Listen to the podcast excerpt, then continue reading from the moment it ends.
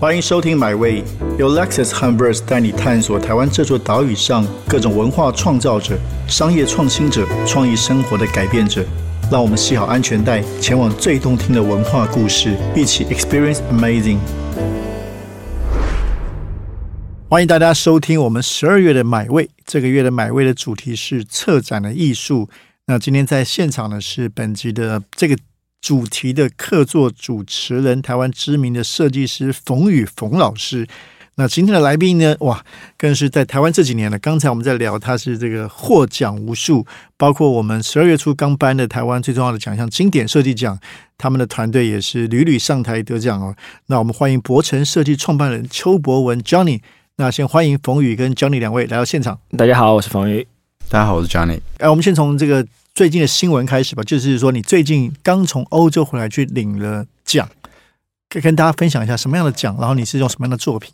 好啊，我们呃，我们在二零一九年先做了《明日号》，然后之后再陆续出来的《明日厨房》。嗯，那我们觉得这《明日厨房》一直很重要，就是因为它是用一个台湾的火车去改造的一个五十年的火车去改造，所以有没有一个机会让世界上知道这个火车的存在？然后欢迎大家来到台湾来。搭这个火车来认识台湾的风景，然后来认识台湾的食物，嗯，所以我们就很很努力的希望让世界知道知道这件事情。那其中一个很好的知道方法就是去参加国际的奖项。那我们参加这个奖项在呃，它是每年移动呃不同的城市，然后去跟呃每一个城市的人呢去做不同的互动。呃，或者说整个 continent，那今年呢，它是在欧洲，在 Lisbon 那个地方，它叫 World Architecture Festival，就世界建筑节，而且还是一个 festival。对，然后他他们这个奖非常有趣，就是说，平常奖项是你寄照片而已，然后他就会让你知道说，哦，你得了没得了。那这个奖是是有点像那个现在的足球一样，你要去呃一个一个赛去慢慢的进，慢慢进，然后你需要去现场去 present。给你十分钟的时间 present，然后他再问你十分钟的问题。OK，所以对你不能掰出来你的东西是怎么样，反正那个评审都非常非常厉害。然后我们一关再进一关，一关再进一关，然后进到进到我们我们先拿到了所有的 restaurant 跟 bar of the year award，就是 design of the year award。呃，然后再来就是整个 category，呃，所有的呃室内设计的奖项的第一名，呃，第二名，对不起，highly commended。Yeah, it's it's not very it's not very easy，所以我们 very very proud of this 这个这个 prize。那当然，同时间在在台湾的经典，我们也是很很幸运的，也可以上台拿到经典的设计奖。对，那就从这个作品聊起，就是这个是台铁的一个火车的改造，明日号，然后是明日厨房，可以先聊到这个案子吗？当时的发想，还有你们到底。做了什么可以现在获得这个国际的肯定？因为不是所有的听众都知道，甚至大家都没机会去过，可能跟大家让我们的听众广大听友了解一下。嗯，二零一九年的时候，台铁尝试想要自己做一个自己的观光火车。嗯，呃，那做出来之后，其实没有做的很好，所以整个社会媒体就一直在批评他为什么二零一九年台铁的美学会是长这样子。然后那时候。我们就希望说有个机会，并不是设计的东西就是要从国外买的，不是不一定设计的东西就是要花很多钱去盖的。然后，所以我们就嗯提了一个想法，看怎么样把这台火车解救回解救回来，然后让这台火车可以重新的呃 rebrand 整个台铁的部分，然后就从这个地方。再做到明日厨房，明日厨房的话，就是另外一个概念，就是要是说这个火车绕着台湾的时候，有最好的美景，又有最好的食物，又有最新鲜的食材，又有最棒的厨师，所以你边看花莲，边看台东，边吃吃上米，边吃花莲的呃偶尔，是多美美好的一件事情。所以这个概念就就形成，然后花了两年的时间，从设计到施工，嗯然后把它完成了。那现在是由雄狮来 operate，是呃，然后从台北出发，然后有几天有不同的行程，一天或两天的行程，呃，带你环绕台湾。嗯，方宇做过吗？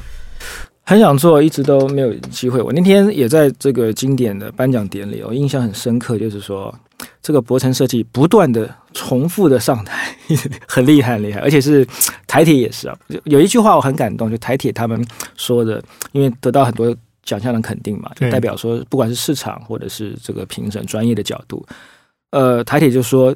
如果连台铁都能做到的话，大家都能做到这种鼓励性的，有点是由这个猪羊变色，由黑翻黄。当然，博成这个讲你的功不可没啊。所以我其实自己本身对火车很有兴趣，尤其是台铁。那我们台湾人也这几年也常关注日本的火车这些设计啊，不管是就是九州的 JR 九州也是一个耳目共睹的，每一条观光列车都很强。我记得在几年前有一个因缘际会的机会，我们有跟台铁接洽过，说是不是也可以试着改变。不，当年我觉得当年的整体的气氛，台铁还是专注在把便当做好这件事情，的确做的也很好吃啦。所以我们甚至还谈到了日本这个水户刚瑞之先生，到他办到他工作室拜访。当然，它它的费用也是一个天价，但是因为很多条件不具足，后来这个案子打消，所以我很高兴这几年台铁终于可以邀请 Johnny 来打造这个明日号。那我觉得明日号，因为我对照日本的火车啊，他们的设计理念几乎是把所有的，比如说在地的工艺、文化、餐饮浓缩在一个小的车厢里面，几乎就是一个很精致的美术馆的感觉。它并不是追求新颖的设备，而是把文化面放进来。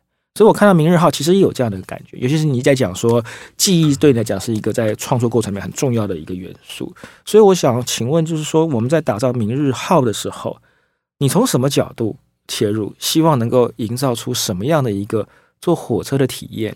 还有一个是我更想听的，这过程里面有没有什么 非常痛苦啊、挣扎或者快乐的这样子沟通的过程？我知道台铁确实沟通上面一定会有一些遇到一些挑战。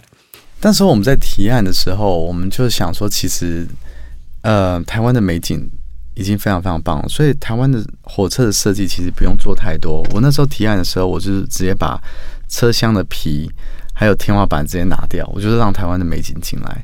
那这样子怎么怎么做呢？其实就是把台湾的各个不同的材料跟颜色直接放在车子里面。要是你可以看到外面的花莲的这个大理石，要是你可以在里面的厨房碰到这样的材料，其实这两个就连在一起。当然，现在厨房的话，就是你外面看到的食材跟里面的部分。那我们还有很努力的去把像以前日本老师的 calligraphy 的那些文字、书法那些文字，直接放在呃车子的外观，所以让它还是有那个 nostalgic 的感觉。毕竟它是一个旧的举光号的车子去改造的，所以外面看到的举很很 powerful 那个举，其实我们也是。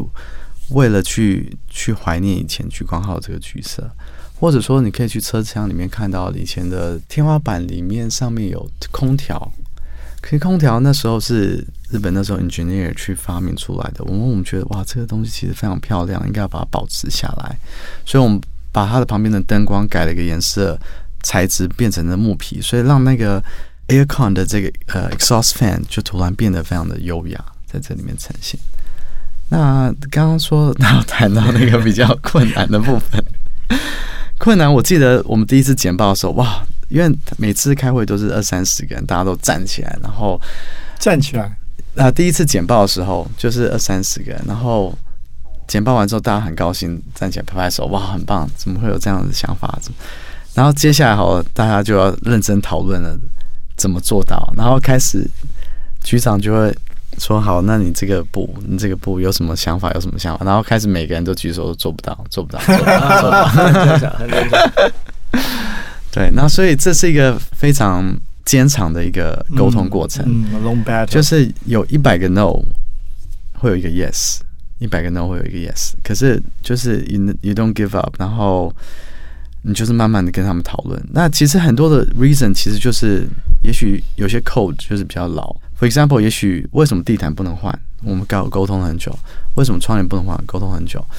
有可能只是因为它需要一个防火的验证，可是那时候也许没有其他的材料可以用不同的地毯。那我们就说，哦，那原来只是问了很久之后才发现，之后只是要一个防火验证的话，那我就去找现在更好的材料，更好清理，然后更环保材料，然后我也是可以 prove 给你。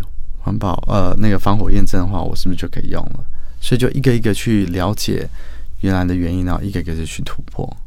对，然后还有一些比较像细节，我很 care，就是，for example，以前为了方便性，整个厨房吧台上面的插头就是只要方便的话，就是在一个很丑的地方就露出来，所以你可以看到所厨房的插座啊，那些 equipment 的那台所有的电线都 expose 出来。所以像这种东西，我们就很努力的去跟他沟通关于结构的部分，还有防火的部分，怎么去把。所有电线藏在后面，所以让它到时候就是变成一条很干净的线，然后这只有机器修出来这样子而已。而整个列车的预算完全是在预算内打造出来的吗？对，哇，这个也很了不起。第一次的火车只有在七个月从设计到施工就把它做完，第二次会需要久一点的时间，因为嗯，因为遇到疫情，所以有些嗯 UPS 的机器从国外那时候卡在。海关进不进来？嗯，对，刚好我们就有多一点时间讨论所有的食材。那是呃，所有的 operation，那这是一个很大的团队来做这些事情啊，包括 operation，包括厨房，包括厨师，包括嗯经营团队，呃，包括结构，包括施工团队，所以很大的团队一起来讨论怎么样把明日厨房做出来，从头到尾。我们还有机会去设计速度。OK，呃，我们知道台铁永远。比不上高铁，高铁从 A 到 B 是抢时间的。那我们要是抢不到时间，我们可不可以故意把时间变慢，然后让你慢慢的去欣赏这个环境？所以我们还可以从设计速度的时候，我们可以甚至把速度降到零，然后停在一些已经忘记掉了、已经没有人去的车站了。但那车站其实都非常的漂亮，都是跟大自然、跟嗯、跟这种。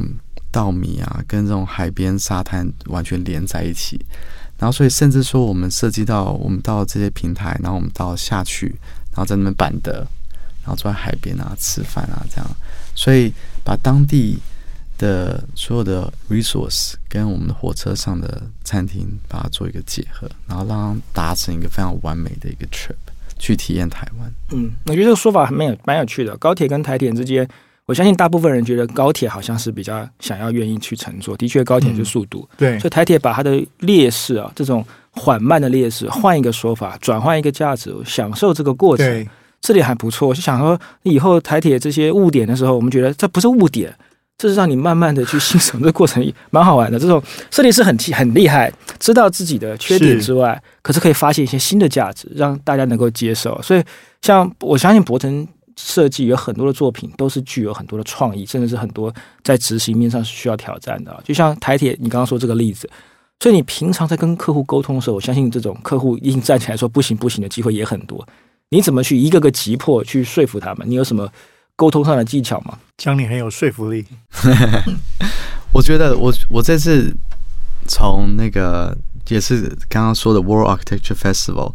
我听到一个人演讲，他叫 Ocean，Ocean 是以前 OMA 的 partner。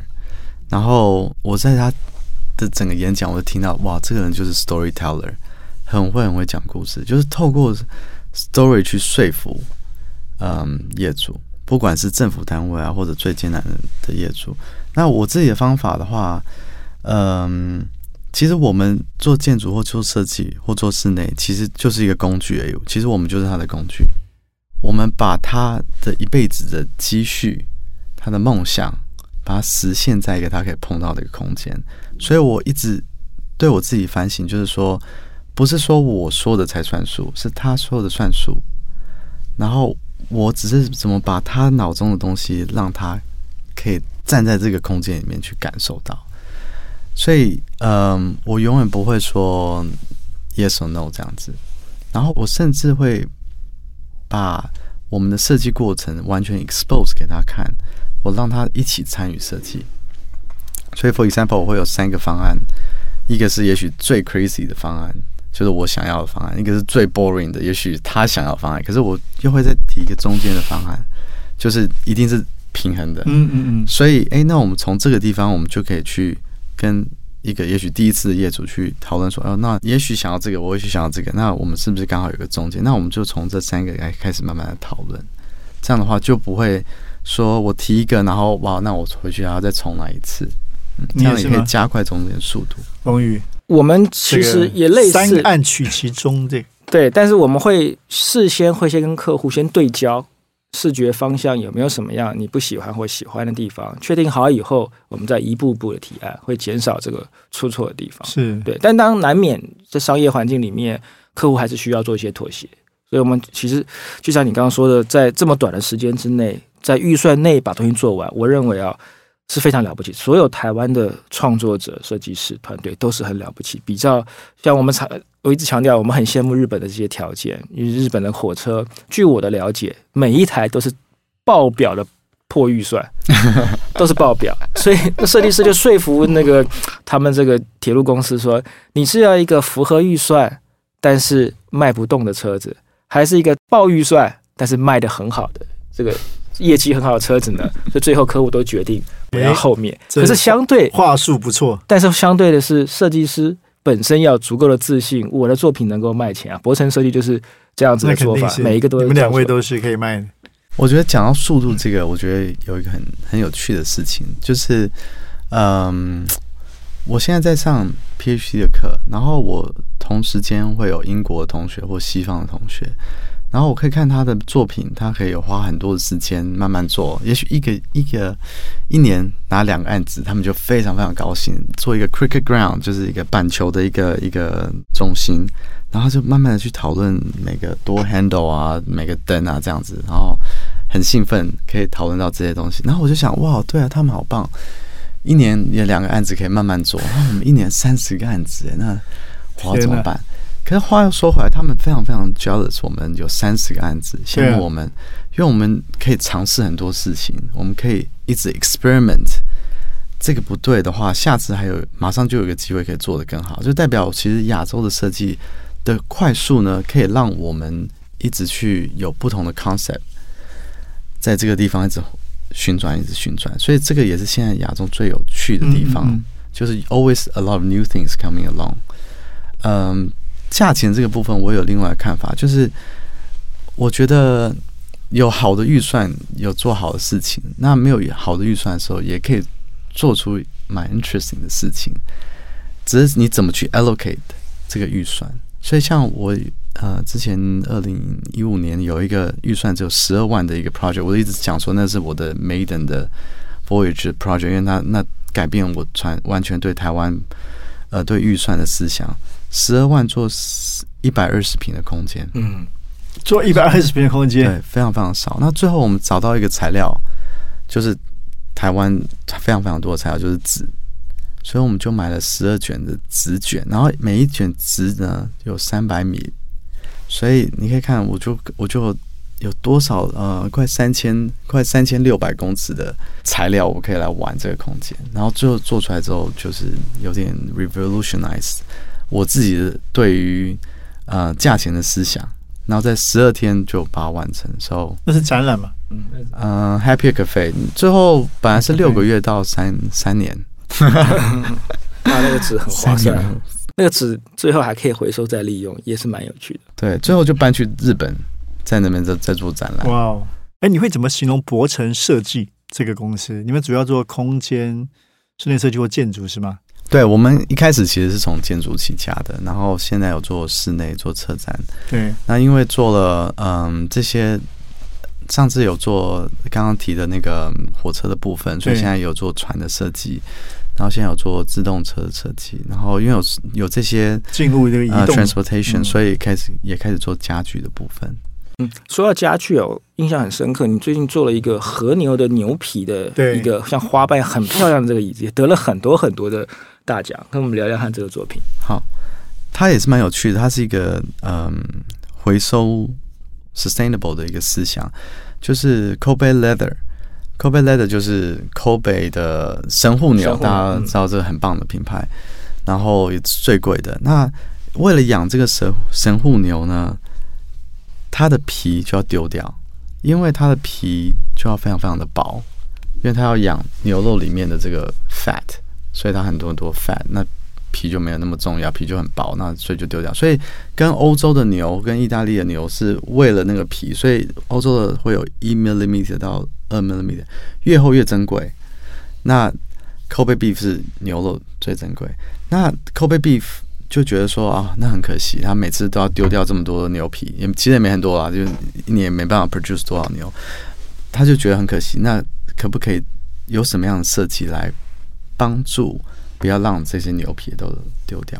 所以透过很多研究之后，我们发现 Kobe beef 的 leather 就它的皮呢，其实非常的 strong，呃，然后非常多的 fiber，它的力量其实跟那种建筑的那种结构，我觉得蛮相近的。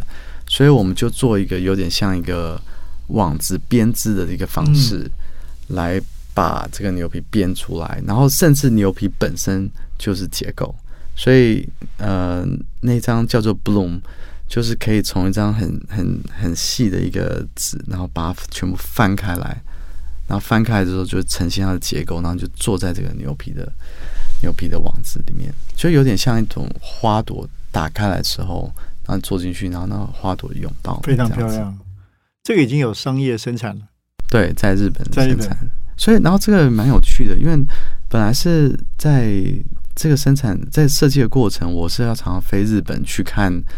嗯，这张我们的 idea 怎么去呈现出来？不过因为 cover 的关系，完全没办法飞，所以这个时候我们就回到台湾说：好，那我们台湾有什么样的呃功法跟什么样的思想？怎么去研究这些牛皮的结构？我们我们这个想法到底怎么做？然后我们就一个一个卖在台湾测试出来。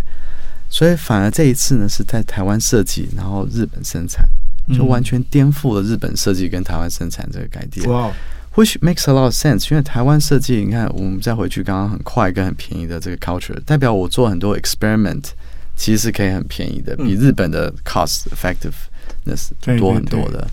So yeah, maybe few this is the future。像我们现在的船也是一样，船的设计，嗯，也是在台湾设计，然后由日本生产。Yeah, why not？那的确有趣。我们才讲说设计，呃，大家也常听到嘛，越在地越国际这句话，尤其是在建筑啊，在空间设计。可是你看，像博成设计，他在做了很多不同领域的这些项目，也跟很多国外的合作。你觉得对你来讲，在地化、本土化这件事情跟国际化，你怎么去拿捏跟平衡？然后为什么国外有很多客户不断的找你们来合作？对这个问题问的很好。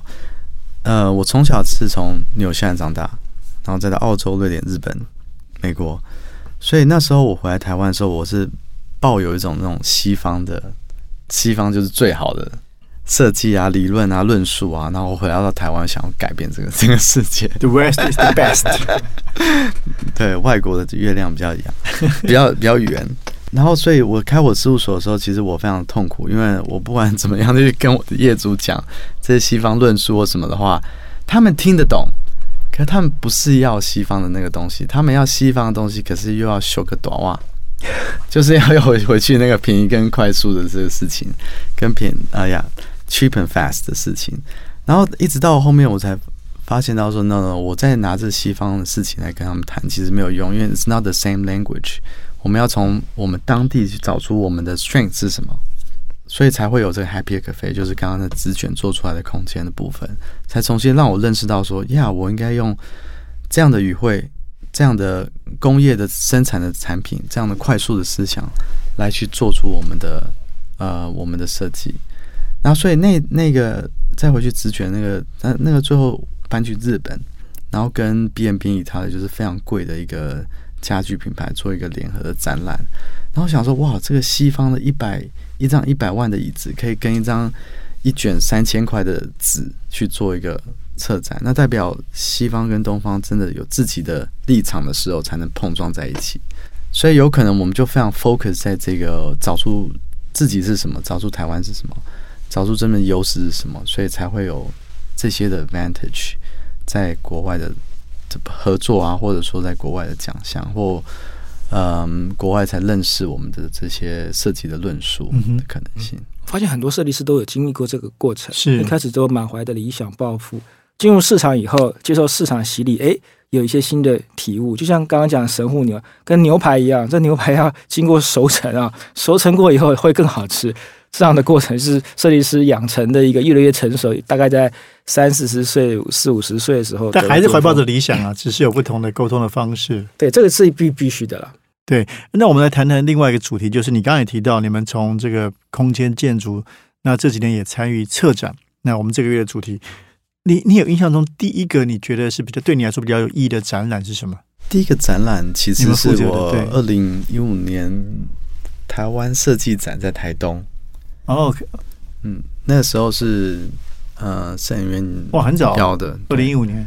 对，然后那时候我记得我们就给了一个，他们就给我们一个六米乘六米的空间吧，然后六米高的在台糖的一个展场，然后跟十位其他的设计师同志的展览，然后要讨论出来我们对家的一种感觉，未来的家的一种感觉，叫设计家了。